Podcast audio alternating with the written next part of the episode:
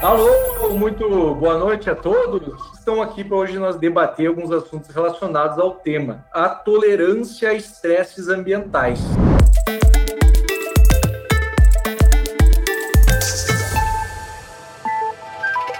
Vamos apresentar então esse nosso seleto grupo de convidados, convidados muito especiais. Vamos começar pelo Eduardo Zavascki, o doutor Eduardo ele é técnico agrícola pela Escola Agrotécnica Federal de Urutaí, em Goiás, é engenheiro agrônomo pela Universidade do Estado de Santa Catarina, UDESC, também é mestre e doutor em ciências na área de concentração de solos e nutrição de plantas, pela Escola Superior de Agricultura, Luiz Queiroz, a Exalc. Primeiramente, dizer que é um prazer estar aqui com vocês e dizer que a gente está à disposição aí para trocar bastante ideia. Então, mais uma vez, muito obrigado aí pela, pelo convite. Eu também vou apresentar aqui para o pessoal, né, um grande amigo, né, o Eduardo Zabini, né, o Eduardo Zabini, é engenheiro agrônomo, formado pela Universidade Estadual uh, de Maringá, né, com mestrado e doutorado em fitotecnia pela Universidade Federal de Viçosa. Para mim é uma, é uma honra poder participar com vocês hoje, então realmente muito agradecido e espero poder contribuir com vocês aí hoje, né, com o público também, para que a gente saia daí com coisas positivas aí para levar para o campo.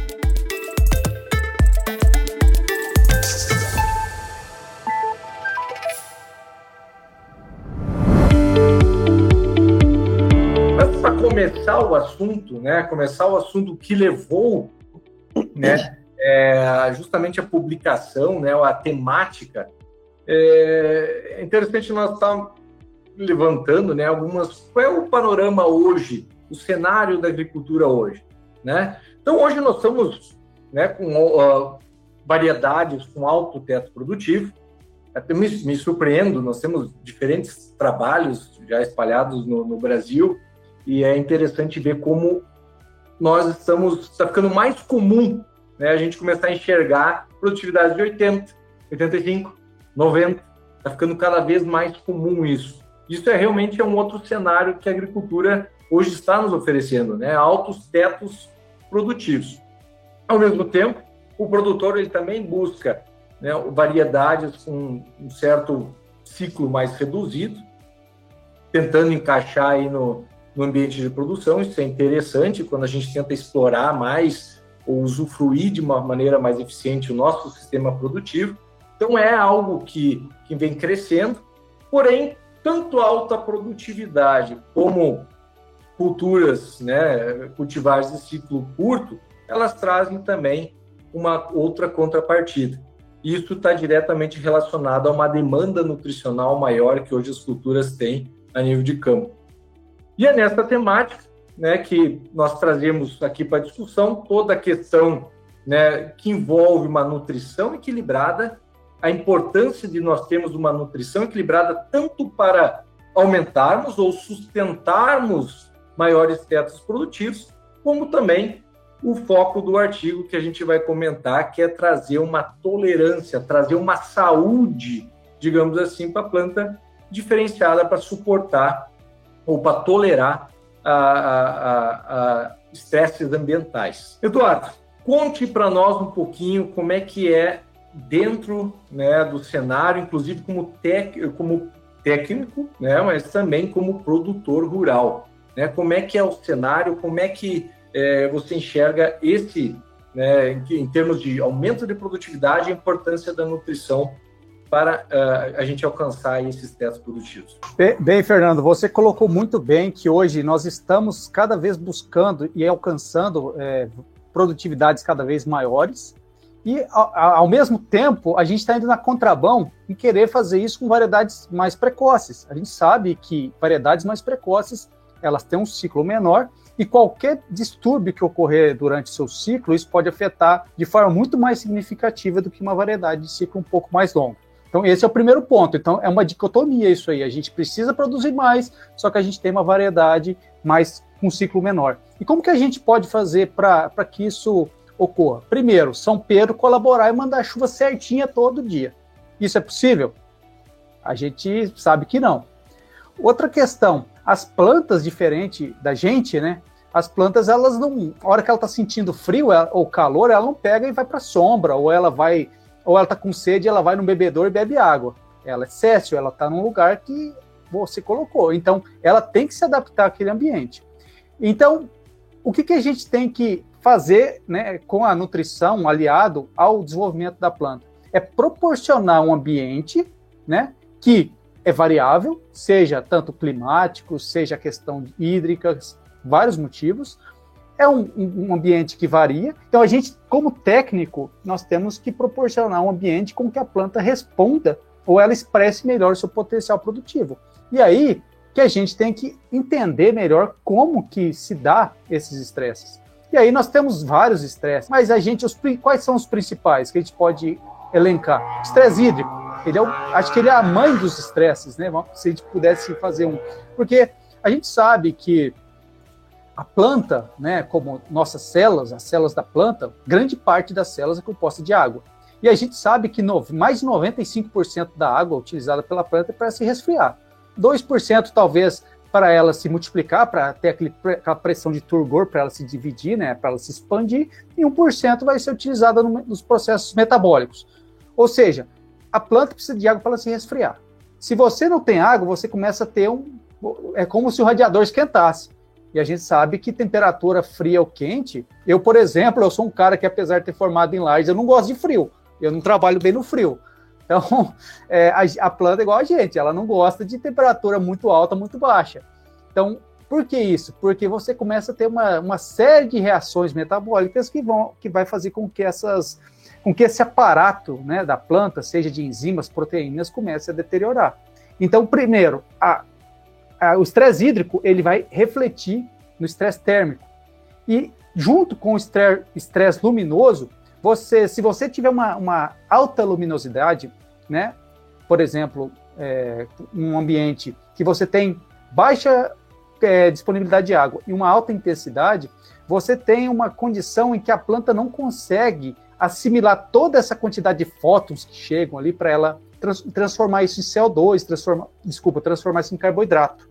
E isso vai acontecer com que a planta desencadeie várias reações para tentar é, equilibrar isso aí ela até um determinado ponto ela consegue equilibrar, que é através das enzimas antioxidantes que nós vamos discutir. Só que chega um momento que isso não consegue e aí acontece uma série de distúrbios aí na planta. Então, é, só para finalizar então essa parte, a planta é céssio, ela precisa produzir muito e ela tá o seu ciclo de vida é cada vez menor. Então a gente tem que tentar equilibrar tudo isso aí. Ah, muito bacana tudo isso que o Eduardo falou. E, André, é, ainda nesse cenário, o que, que você teria para falar para a gente do produtor do Paraguai? A gente sabe que o Paraguai vem se intensificando muito também em termos de sistema produtivo. A gente tem um cenário atual na agricultura brasileira, mas conta um pouco para a gente como que está essa evolução da produção, a evolução até do conhecimento, do, do conhecimento técnico, né, tanto de solos, ambientes produtivos no Paraguai e como que vocês enxergam essa demanda crescente por aumento de produtividades e cada vez é, mais intensificado o sistema produtivo. Maravilha. Ok, Marcão. É, bom, o Paraguai, pessoal, apesar de, apesar de ser um país relativamente pequeno em extensão territorial, né, ele é um país extremamente diversificado. Então, nós temos do, do, sul ao norte do Paraguai situações muito discrepantes. Né? Obviamente, as plantas têm que, ser, têm que se adaptar a essas condições. É, contando um pouquinho de um, gostaria de contar um pouquinho de uma história para vocês com alguns dados, né? É, para contextualizar um pouco essa questão do panorama atual aqui do, do país. O Paraguai, na, nos anos 2000, né, ali safra 2000, 2001, ele cultivava é, aproximadamente 1 milhão e 300 mil hectares, certo?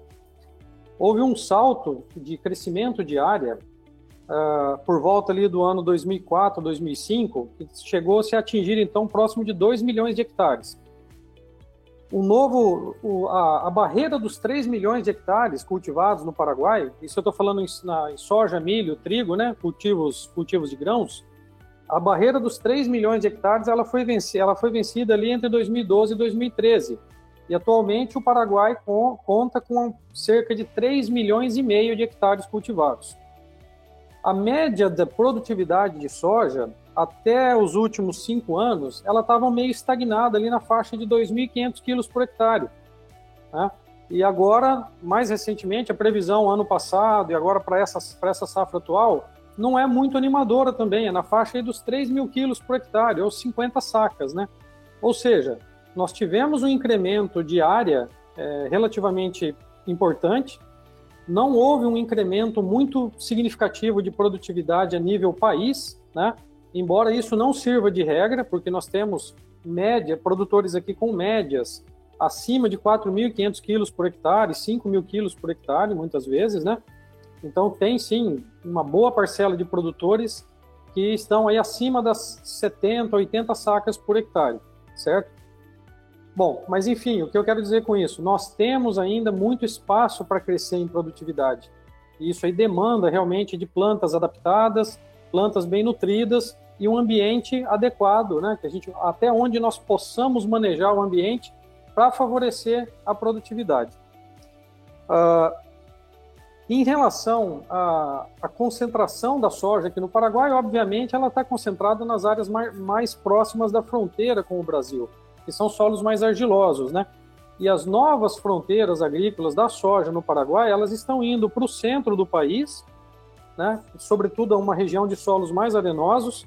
E aí, outra vez, a situação climática e os estresses têm um, um impacto muito mais importante, né? É, e algumas áreas do sul do Paraguai, que anteriormente eram cultivadas com arroz e com pastagens, estão também é, é, se, se, deparando agora com a soja nesse ambiente. Né? Então vocês veem a diversidade das coisas aqui como são. Uh, em relação, Marcos, uh, você comentou o panorama geral aqui da das tecnologias, né? Sim, o Paraguai é um país que adota, os produtores aqui estão acostumados a adotar tecnologias, né, tanto em máquinas quanto em insumos, e é interessante de perceber que grande parte do, dos produtores do Paraguai, grande parte dos, dos sojicultores né, do, no Paraguai, eles são imigrantes ou os filhos de, de, que hoje são produtores têm, têm, uma, têm alguma relação com a imigração.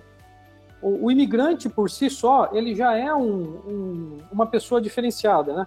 Ele tem esse, esse aspecto da, do desbra de desbravar fronteiras, de correr atrás da informação, da tecnologia. Então isso dá para perceber que o uso de, de, máquinas, insumos, ele é, ele, eu, eu digo para vocês, nós aqui no Paraguai não perdemos em nada para bons produtores do Paraná, por exemplo, ou de outras regiões do, do Brasil, é, com bons que, que, estão aí adotando boas tecnologias, né? e, obviamente, alcançar, né, a sobrepassar esses patamares de produtividade vai depende de um somatório de, de fatores, né? É, a relação entre manejo e genética é essencial. É, por sorte, sempre que vem uma nova genética, as empresas também detentoras da genética, elas, elas acabam acompanhando esse lançamento de, de uma demanda maior, né, esclarecendo essa maior demanda da planta bem como o, o, Eduardo comentou, são plantas geralmente de ciclo mais curto, mais exigentes, e essa mensagem ela vem muito forte, né? Cuide bem da planta, porque essa planta, ela para que seja muito produtiva, ela necessita cuidados mais mais intensos, né? Então isso ao longo do tempo a gente vem notando nos últimos, principalmente nos últimos 10 anos, que é o período que eu, que eu tenho atuado aqui no Paraguai há 12 anos já, então vem a informação ela se difunde muito mais rápido, né? Hoje em dia está muito fácil e, e, o produtor tem acompanhado essa essa demanda, né? É, associando bom bom manejo com genética de ponta. Muito bom, excelente, André. Muito bom saber que nós temos sim, continuamos tendo diferentes cenários, né? Não só no Paraguai, mas no Brasil também essa expansão, né, para áreas que outrora tinham outros usos, né, usos predominantemente pastagens, hoje elas vêm sendo ocupadas com agricultura ou mesmo com sistemas integrados de, de produção, é, áreas com cana-de-açúcar, com soja, com integração lavoura-pecuária. Então, nós temos à nossa disposição uma série de tecnologias né, que foram construídas baseado em conhecimento técnico, em muita pesquisa, em muito trabalho árduo de muitos pesquisadores no Brasil, no Paraguai, em toda a América do Sul, para que hoje nós sejamos essa realidade que a gente se tornou em agricultura tropical. Então, é, é muito interessante ver essa evolução, não só do ponto de vista da produção e da, dos patamares de produtividade, mas a gente, como pesquisador nato, né, fica muito feliz de ver a evolução do conhecimento, acompanhar é, o produtor, acompanhar as tecnologias para o campo.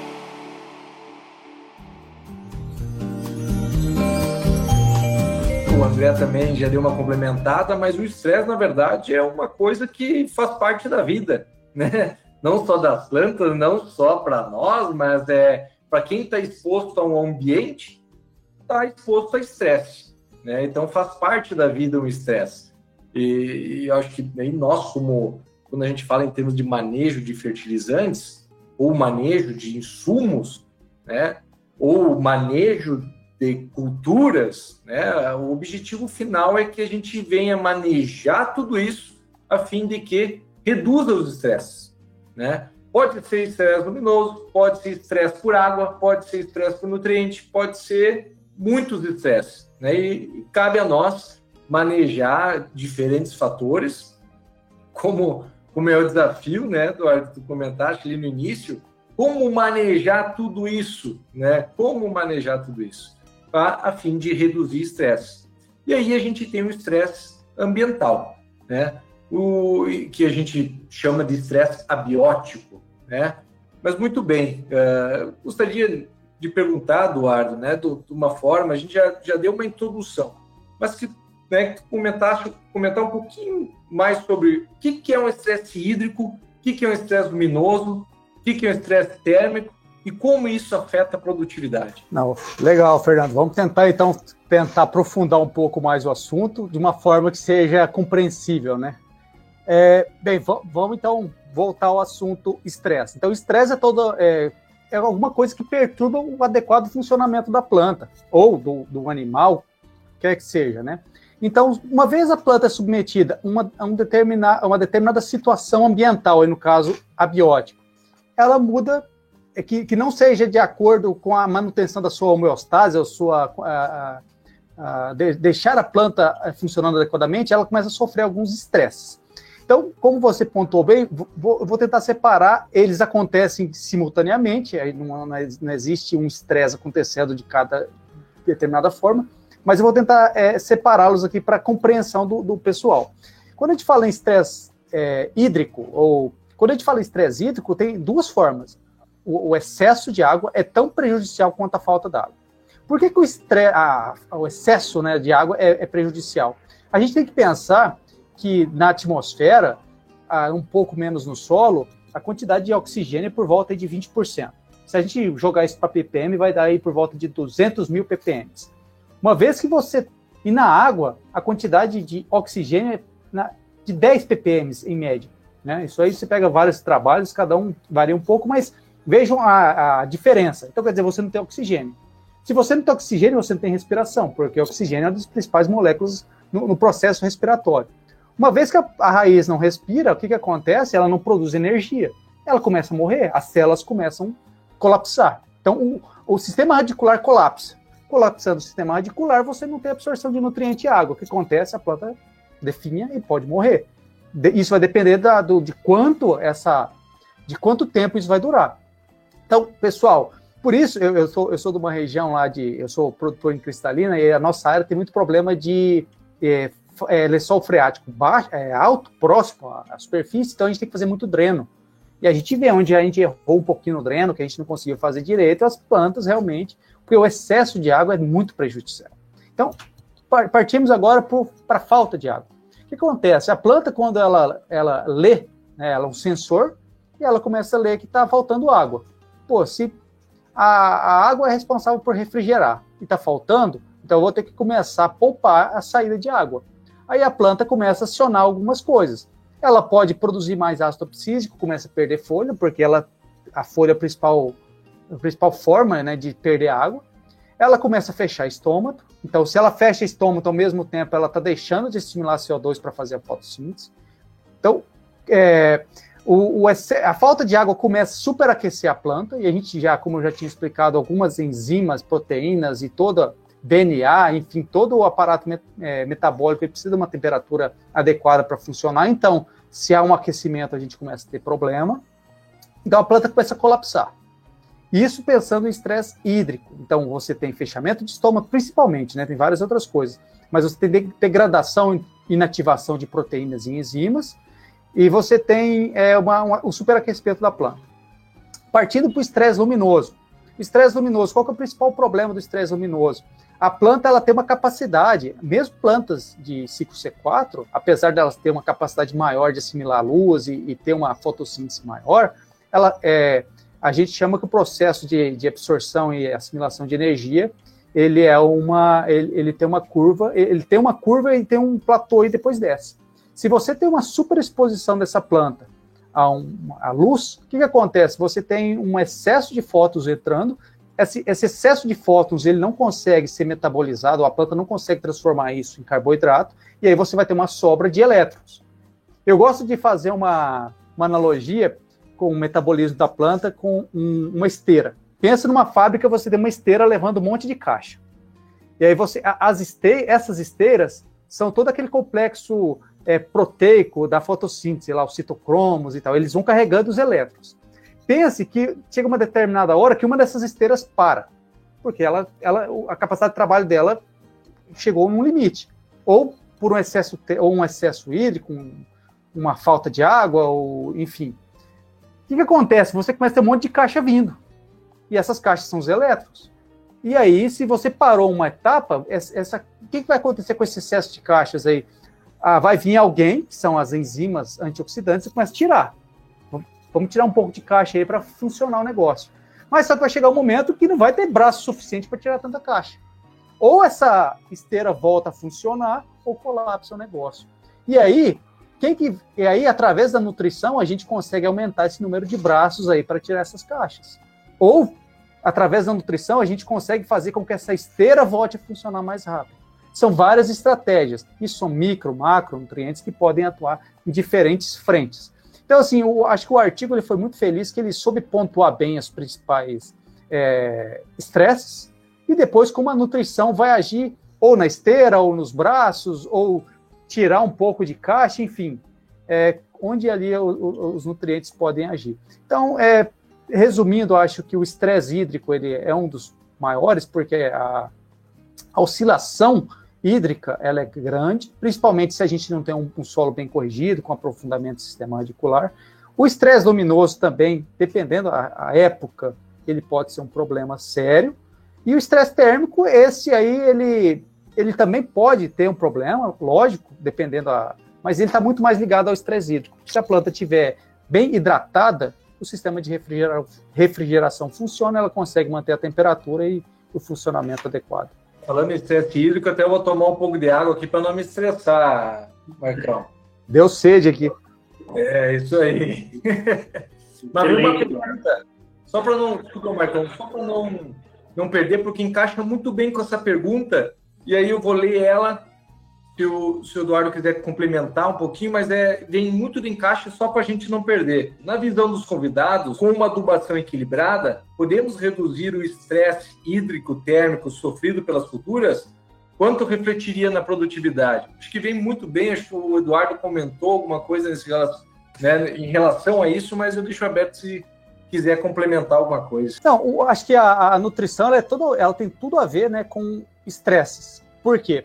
Como, como eu comentei, são várias frentes. Seja nessa esteira que eu comentei, seja nas pessoas que vão tirar essas caixas, enfim. Por exemplo, estresse hídrico. Qual é o, como a gente pode mitigar estresse hídrico? Primeiro, sistema radicular. Se a gente tem um sistema radicular mais robusto, a gente tem uma planta que acessa mais água e essa planta vai, né, vai conseguir é, manter o seu, o seu aparato é, térmico de uma forma mais estável por mais tempo. Como a gente faz isso? correção de solo, é, uso de fertilização equilibrada, é, fósforo, enxofre, magnésio. Não adianta a gente, a gente tem é, a gente vê, vem de uma cultura que o pessoal vem, eu sempre bato muito nessa tecla, que o pessoal vem muito da cultura do NPK, NPK, NPK, NPK.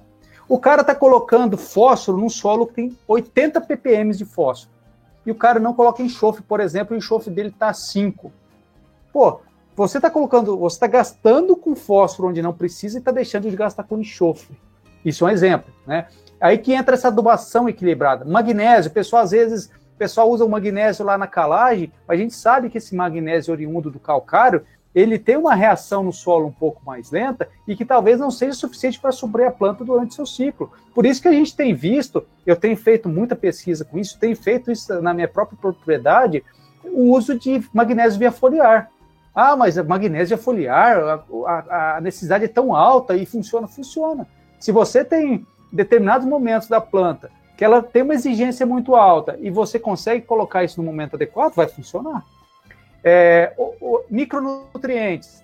Os micronutrientes, eles são, eles têm várias frentes, eles podem atuar tanto como é, componente dessas enzimas antioxidantes, ou um cofator de, dessas enzimas, é, ou um precursor dessas enzimas. Então, assim, se você se faltar um micronutriente, o que, que vai acontecer? Você não vai ter é, esse sistema metabólico funcionando.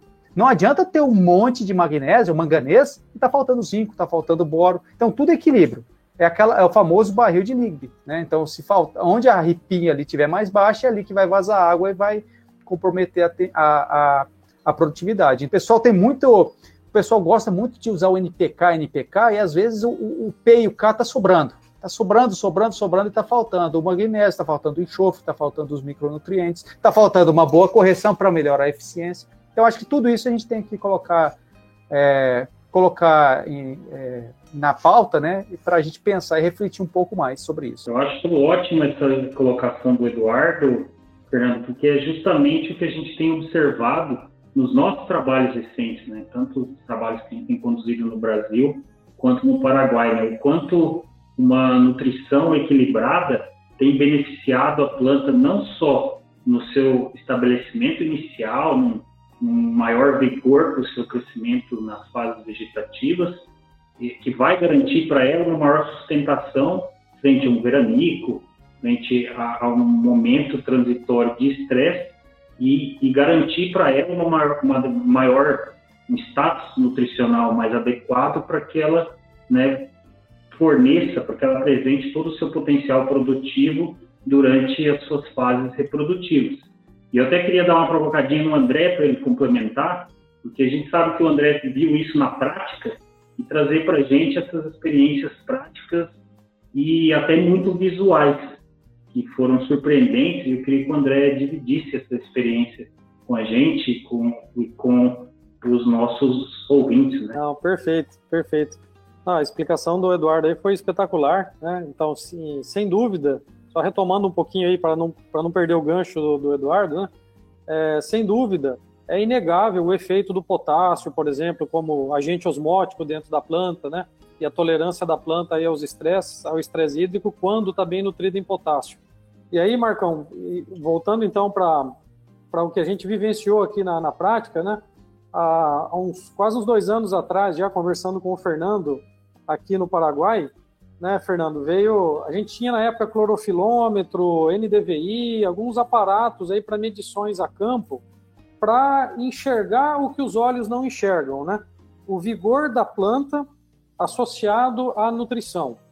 É, só que a clorofila e o NDVI, eles são medidas que você nota uma alteração da planta, uma resposta da planta em mais clorofila, em maior vigor, em, maior índice NDVI, mas isso é uma alteração acumulativa. A planta precisa passar por um, por um longo período aí de convivência com, a, com uma condição do ambiente para que a síntese de clorofila e o NDVI eles sejam aumentados num grau importante. Né? Por outro lado, a medição da temperatura ela é uma medição instantânea, né? não destrutiva, e que você consegue capturar essa diferença entre uma planta melhor nutrida e uma planta pior nutrida naquele momento. Né? E aí o uso da, das câmaras termais, eles são muito interessantes. Então essa foi uma, uma aquisição que a gente fez aqui, uma aposta, na verdade, eu não sabia o que ia acontecer. É, tinha, nós tínhamos relatos de na literatura, né, de é, pesquisadores que usam câmaras termais para selecionar genótipos de plantas tolerantes a estresse hídrico. E aí, conversando com o Fernando aqui, veio aquela ideia, né? Falei, puxa, e se a gente medisse a temperatura das plantas ou tirasse uma foto térmica da planta em resposta a condições ambientais de nutrição, não, a condições de nutrição diferenciada. E foi batata, né? Foi, é, foi, muito, foi muito interessante que os dados que a gente conseguiu gerar, demonstrando que naquela parcela onde você tinha uma nutrição, um fertilizante multinutriente, né? NPK, é, enxofre, magnésio, boro, né? versus uma adubação convencional, padrão regional aqui, que é somente fósforo e potássio, a planta era mais vigorosa, a oscilação térmica ela foi menor, né? então a planta estava regulando o seu estado hídrico de uma maneira melhor e térmico, é, e isso ficou muito evidenciado pela foto e pelos dados. Né? Então, confirma, corrobora aquilo que o Eduardo exemplificou muito bem aí na, na, na parte teórica, né? e no campo a gente consegue observar isso.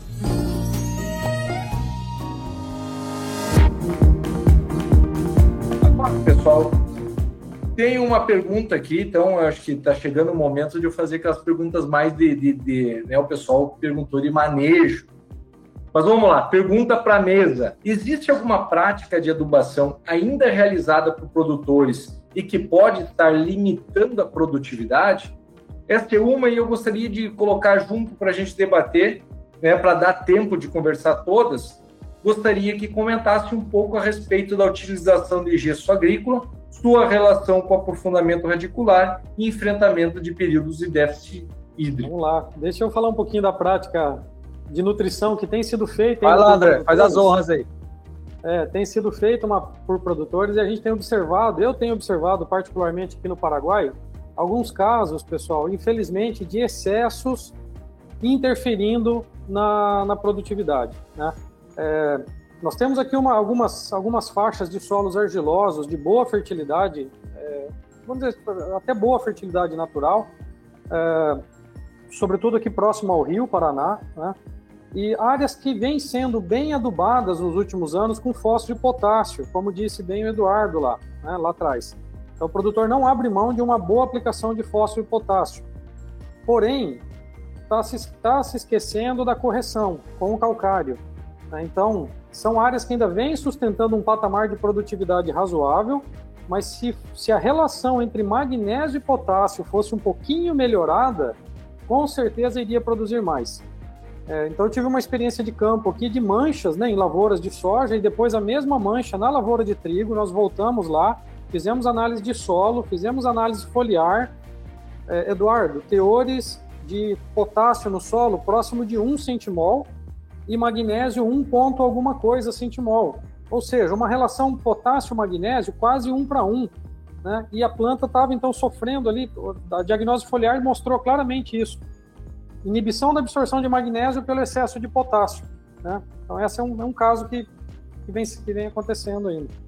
Eu só queria complementar esse comentário do André, e olha que a gente nem combinou, mas eu também tive algumas experiências anteriores a mesma situação, André. Então, na, no Nordeste do Brasil é muito comum a aplicação frequente de calcário e gesso, justamente para condicionar, né, para suprir cálcio e magnésio no sistema, mas aí entra o gesso para condicionar a subsuperfície e construir perfil. É uma prática reconhecidamente eficiente, né? O único ponto de atenção é que os produtores eles têm prestado muita atenção nessas práticas e na adubação NPK. Então, no caso da soja, né, fósforo e potássio. E aí o que, que acontece? Você carrega de potássio, porque os solos são arenosos, mexeria muito potássio, e o potássio enche o grão da soja, você carrega no, no gesso, porque tem que construir perfil, e faz todo sentido né, nesses ambientes mais sensíveis a estresse, como são solos arenosos da região principalmente do oeste baiano, né? Isso é uma prática muito comum. E, e o que, que fica faltando nessa história, né? Então, o pessoal aplica calcário para suprir cálcio e magnésio, mas a gente tem que lembrar que o calcário sempre vai ter mais cálcio que magnésio. Então, se aplica um, um corretivo para suprir nutrientes, e é uma prática muito boa quando você não eleva demais o pH e aí começa a ter outras interações também prejudiciais para a planta, principalmente com micronutrientes. Mas, além disso, você ainda entra com insumo de baixa solubilidade e carrega de cálcio o sistema. Né? Que você carrega no calcário e carrega no gesso e aí está carregando de potássio na adubação potássica. E aí o vilão da história, né, o coitado da história, na verdade, é o, o magnésio. Então, o magnésio ele tem sido realmente um nutriente que é um desafio manejá-lo, mas que a gente vê na prática a resposta quando esse manejo é feito de uma forma equilibrada. Desculpa, Eduardo, pode continuar a sua experiência e vou deixar para você falar do jeito. Não, legal, não. Eu, eu, o André, ele até roubou a minha resposta, porque a hora que falaram de desbalanceamento de, de, de nutrientes no solo, realmente o, o, exemplo que ele deu foi o, é o que mais está acontecendo mesmo. O pessoal está errando muito, é, exagerando muito no potássio, esquecendo do magnésio. A gente sabe que tem essa, essa relação muito estreita, né? Se a gente a, a, literatura e vários trabalhos mostram que a gente tem que ter pelo menos uma relação de 2 para 1 de magnésio e potássio. O ideal seria por volta de 2,5 a 3, mas 2 para 1 já seria adequado. Por quê? Porque a gente sabe que o, o, potássio ele tem carregadores específicos e o magnésio não, e tem toda a questão de raio iônico, facilidade de troca, enfim. Então, assim, o magnésio sempre vai levar vantagem em relação a. Desculpa, o potássio sempre vai levar vantagem em relação ao magnésio. E o pessoal sempre, né, como eu tinha falado anteriormente, o pessoal sempre está é, muito. O pessoal pegou esse vício, porque no, no início, quando as, as, áreas foram abertas, realmente os teores de potássio e fósforo eram baixos e havia necessidade de resposta a isso. Só que o pessoal esqueceu dos outros, do magnésio, do enxofre, dos micronutrientes, boro, graças alguns eventos aí até feitos lá, lá pessoal de, pelo pessoal da Exalc, o professor Witt, né, tem feito bastante trabalho com boro e visto a, a, a, o efeito do uso do boro. A gente sabe que o boro, por causa da dinâmica dele, é, geralmente os teores são baixos em 90% dos casos, né? Então, assim, é, eu acho que esse exemplo que o, que o André citou do excesso de potássio com magnésio, acho que o boro é um outro micronutriente que a gente está vendo muita resposta no campo, né? Aplicações aí via solo de boro, até algumas complementações foliares, mas o pessoal está se atentando a, ao uso do, do boro também via solo. Tem dado bastante resposta, a gente tem visto isso em pesquisa, no campo, enfim. E, e, e, o custo-benefício do uso desse elemento é bastante significativo. Perfeito, ah, é, com... Desculpa, pode continuar. Então, eu acho que o Marcos tinha falado da questão do gesso, né? Só para emendar a, a resposta. Acho que o colega colocou bem, o gesso é, é muito importante, né? A, a, pessoa que fez a pergunta, o gesso, graças ao gesso a gente conseguiu cultivar o cerrado, né? O, o calcário foi muito importante, mas a, o aprofundamento radicular, a gente sabe que a gente tem limitações do calcário, por causa da, da, do jeito que ele reage no solo, né? Da solubilidade dele, e também por questão operacional de você incorporar isso. Então, se você tem pouca solubilidade, ele, ele tem um, ele anda, ele percola no perfil de maneira muito lenta, então a gente precisa, precisa levar cálcio em profundidade de alguma forma. E a forma mais barata, né, em algumas regiões, claro, tem região que é complicado levar gesso, né, é o uso do gesso agrícola. E aí a gente tem visto é, respostas é, lineares com aumento de dose de gesso. E o pessoal tem aquele estigma, medo de aplicar gesso, né? E todos esses cálculos que foram feitos, seja pela Embrapa, seja pelo professor Witt aqui da Exalc, seja pelo Eduardo Caires, todos eles foram baseados em pesquisa e um, em um cabedal teórico. Tem tudo isso, tem uma teoria por trás. O cara não vai aplicar, se na conta lá no, no critério do Caires dá 8 toneladas de gesso, isso tem todo um, tem todo um, uma teoria por trás, porque você pode aplicar isso da resposta. Então, assim, seguindo uh, os critérios uh, que são adotados, né, de forma, uh, de forma certa, pode usar o gesso sem medo. A gente tem aqueles exemplos, né, o, o André trabalhou bastante com café, né, o pessoal faz aquela irrigação branca com gesso, né, ficou bastante famoso. Quer dizer, o gesso é o principal veículo de raiz né, no solo. Obviamente, eu estou falando é, veículo químico, né, e aí tem outros, né, a parte física, através de plantas de cobertura, parte microbiológica. Mas eu acho que quando a gente fala em manejo químico, o gesso é o carro-chefe aí para aprofundamento do sistema radicular. Perfeito. Eu só, eu só queria adicionar, Eduardo, a tua resposta, que foi né, muito boa, é a questão que realmente a gente focou em gesso. Né? A gente focou basicamente nessa parte é, do, do, da correção né, com, com gesso, do condicionamento do solo com gesso, mas na verdade todo o manejo de solo que a gente fizer que venha, que objetive o aumento do sistema radicular, né, consequentemente ele venha também proporcionar maior resistência. É, quimicamente com gesso, a gente consegue aprofundar o sistema radicular, né? É, ou né, através do, do, do, manejo de rotação de culturas, fisicamente a gente rompe aquela barreira física também para crescimento radicular, ou né, até é, biologicamente, ou nutricionalmente, como a gente está comentando. Para a planta crescer, ela vai precisar de nutrientes, os nutrientes, o balanço nutricional vem a, a propiciar aí um aumentos né, é, de sistema radicular e, consequentemente, né, a planta tem mais canudinho para tomar água no solo, digamos assim, quanto mais, quanto mais sistema radicular. Uma última pergunta, então, pessoal, antes para a gente se encaminhar para a finalização. Gramíneas como milho, arroz, trigo ou cana sofrem dos mesmos tipos de estresse que a soja? É, eu só vou fazer, só vou levantar a bola aqui para o Eduardo, Eduardo chutar. é, sim, sofrem dos mesmos estresses, mas a, a, diferença, com exceção do trigo aí, né, falando de uma, uh, entre milho, cana uh, e outras gramíneas que são C4, aí existe uma, uma diferença substancial na tolerância à temperatura e ao uso da água, né, comparando com a soja, com o feijão aí, umas plantas C3, né?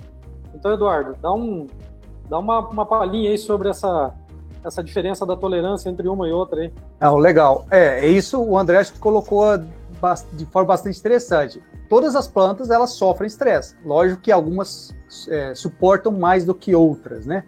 Por que, que é, gramíneas, geralmente C4, né, principalmente elas, elas possuem, elas conseguem tolerar o estresse? Primeiro que elas têm uma capacidade de uso de água muito mais eficiente. É, elas possuem um sistema de, de fotossíntese, né, muito mais eficiente também. Ela te, elas possuem menores danos com fotorrespiração, elas têm um, um uso de nutri, nutrientes muito melhor, a absorção pelo, de, de, de, nutrientes pelas raízes também é muito mais eficiente. Então, assim, o que, o que, como que eu poderia resumir isso? Acho que a gente tem que ter cuidado com todas as plantas, né? Algumas plantas, elas são mais sensíveis, primeiro, pela sua própria fisiologia, pela, pelo, pela, pela sua família botânica, vamos dizer assim, ou talvez pelo ciclo, né? Se a gente comparar, por exemplo, a soja e o feijão, né? A gente sabe que são plantas teoricamente parecidas, são da mesma família. Só que o feijão a gente sabe que ele é um pouco mais sensível. Por quê? Porque a gente sabe que o ciclo de vida do feijão ele é um pouco mais curto. A soja ela consegue tolerar algumas, é, ter maior tolerância. Então assim, acho que para resumir é, é todo, temos que ter cuidados com todas as plantas, Porém, a gente, algumas plantas conseguem ser um pouco mais tolerantes. Isso vai, isso vai ter muito a ver com todo o seu aparato é, fisiológico, morfológico. Algumas plantas elas possuem uma espessura de cera maior, elas possuem uma, uma raiz que se aprofunda mais, ela tem um sistema de abertura e fechamento de estômago mais eficiente. Então, assim, cada planta tem a sua peculiaridade. Mas acho que, que o André foi muito feliz em dizer as gramíneas são mais tolerantes porque elas possuem algumas, algumas características né, um pouco diferentes. Não sei se eu, se eu respondi a, a questão do colega. Não, eu acho que resumiu muito bem, né? Elas são, apresentam um grau de tolerância um pouco maior do que as leguminosas, né? Perfeito. Pessoal, estamos na nossa então, fase final da nossa conversa, desse lançamento. Eduardo, como é que é? Deixa aberto para tuas considerações finais né, do ponto de vista fisiológico, né? O que que, que, que tu nos, nos conclui? Às vezes a gente dá muito pitaco em fisiologia, mas é só, deixar claro, né? eu, não, eu não sou um fisiologista, né? Eu tô, a gente aprende dia a dia, às vezes a gente tem que se preparar um pouco mais para participar, porque o assunto é fisiologia, né? Minha formação ela é um pouco mais na parte de nutrição de plantas, mas a, a, o André sabe também, todos os colegas aqui, como a gente trabalha com fertilidade, se a gente, a gente tem que ter umas noções, né? a fisiologia está totalmente interligada né, com, a, com a fertilidade. Então, se a gente quer entender é, de nutrição, a gente tem que entender de fisiologia. Então, é dizer que foi um prazer participar desse, desse, desse trabalho. Eu acho que a, a principal função do pesquisador, do, do técnico, é levar o conhecimento de forma que as pessoas que vão ler, elas compreendam e possam aplicar. Não adianta eu levar um conhecimento que não seja aplicável. E aí eu acho que o, o André ele foi muito feliz, principalmente na hora que vocês forem ler o artigo, o André coloca um exemplo prático. A gente veio escrevendo o que, que acontece na planta e tal, e às vezes o cara, é, a pessoa vai ler aquilo e fala, tá, e daí o que, que, isso, que, que isso vai melhorar na minha planta? Onde, como que eu faço para ver isso? E aí o André fecha de vários exemplos da, do dia a dia dele de forma bastante feliz, mostrando né, como que, que a, uma nutrição adequada ela ajuda na planta a tolerar estresse. Então foi mais uma vez, eu gostaria de agradecer a vocês aí pelo convite. A, a nutrição, fertilidade, fisiologia é um assunto que eu gosto muito. Se a gente ficasse aqui a noite inteira conversando, para mim seria um prazer.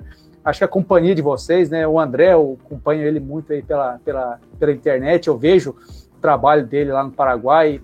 Foi para foi uma região de fronteira, já é uma referência técnica lá, e não só lá, como aqui também. Então, para mim, participar desse, tima, desse timaço aí, para mim, foi um motivo de muita alegria e espero aí que a gente se encontre para falar um pouco mais de nutrição e fisiologia. Obrigado aí, Fernando, Marcos e André. Vamos dar continuidade, né? Passar a palavra para o André, então, para fazer suas considerações finais e agradecimento. Né? Claro que o maior agradecimento é nosso, mas também deixar aberta a palavra para você, André. Ok, pessoal. Não, eu realmente eu fico muito, muito lisonjeado de ter sido convidado. Realmente foi uma grande honra para mim. É, em relação, fazendo um fechamento breve aqui técnico, né, eu acho que essa tolerância ao estresse, ela é multifatorial, né? Então ela começa realmente pela correção do solo. Se a gente der condição de que a raiz esteja mais profunda, a planta vai tolerar melhor os estresses, né? E aí passa pelo calcário, passa pelo gesso. Hoje nós temos ferramentas de diagnóstico aí fantásticas, né? Não deu tempo de falar tudo aqui, mas medição de condutividade elétrica do solo, identificação de zonas de potencial produtivo, conseguir corrigir finamente né, o que, que essas regiões precisam que a gente corrija para que a planta seja mais produtiva ali. É, toda a parte de telemetria, imagens satelitais, drones e tudo. Hoje nós temos tecnologia à, à disposição aí para medir né, muito, muitas coisas que há 5, 10 anos atrás não podíamos. Então, existem ferramentas disponíveis, vamos usá-las da melhor maneira possível Vamos corrigir bem o solo, fazer uma nutrição adequada e certamente a gente vai ter plantas mais produtivas. Né? É, e aí, a partir disso, um agradecimento especial ao Marcão e ao Fernando, né? E ao Eduardo, que não nos conhecemos pessoalmente ainda, né, Eduardo? Espero em breve, quem sabe, poder conhecê-los e é, é, espetacular o trabalho que a AgroAdvance vem fazendo nos últimos anos aí, né? Temos que conversar um pouco e trazer alguns cursos aqui para o Paraguai, viu, Eduardo? Precisamos de trazer conhecimento para cá, né, ajudar o, o, nosso produtor, os técnicos do, do Paraguai aqui a, a produzirem mais também, né? E no mais é isso, pessoal. Muito obrigado mesmo pela, pela oportunidade. André, para nós é uma satisfação muito grande. É, antes de mais nada, nós estamos entre amigos aqui, então é, é um prazer, uma satisfação, foi um prazer participar conjuntamente a vocês. Como eu falei, somos amigos e, no, no caso do Eduardo, ainda companheiros de academia, então tem muita história para contar, foi uma conversa muito agradável. Pessoal, muito obrigado, muito obrigado, André. Obrigado, Eduardo, foi um prazer. Nos vemos na próxima, né?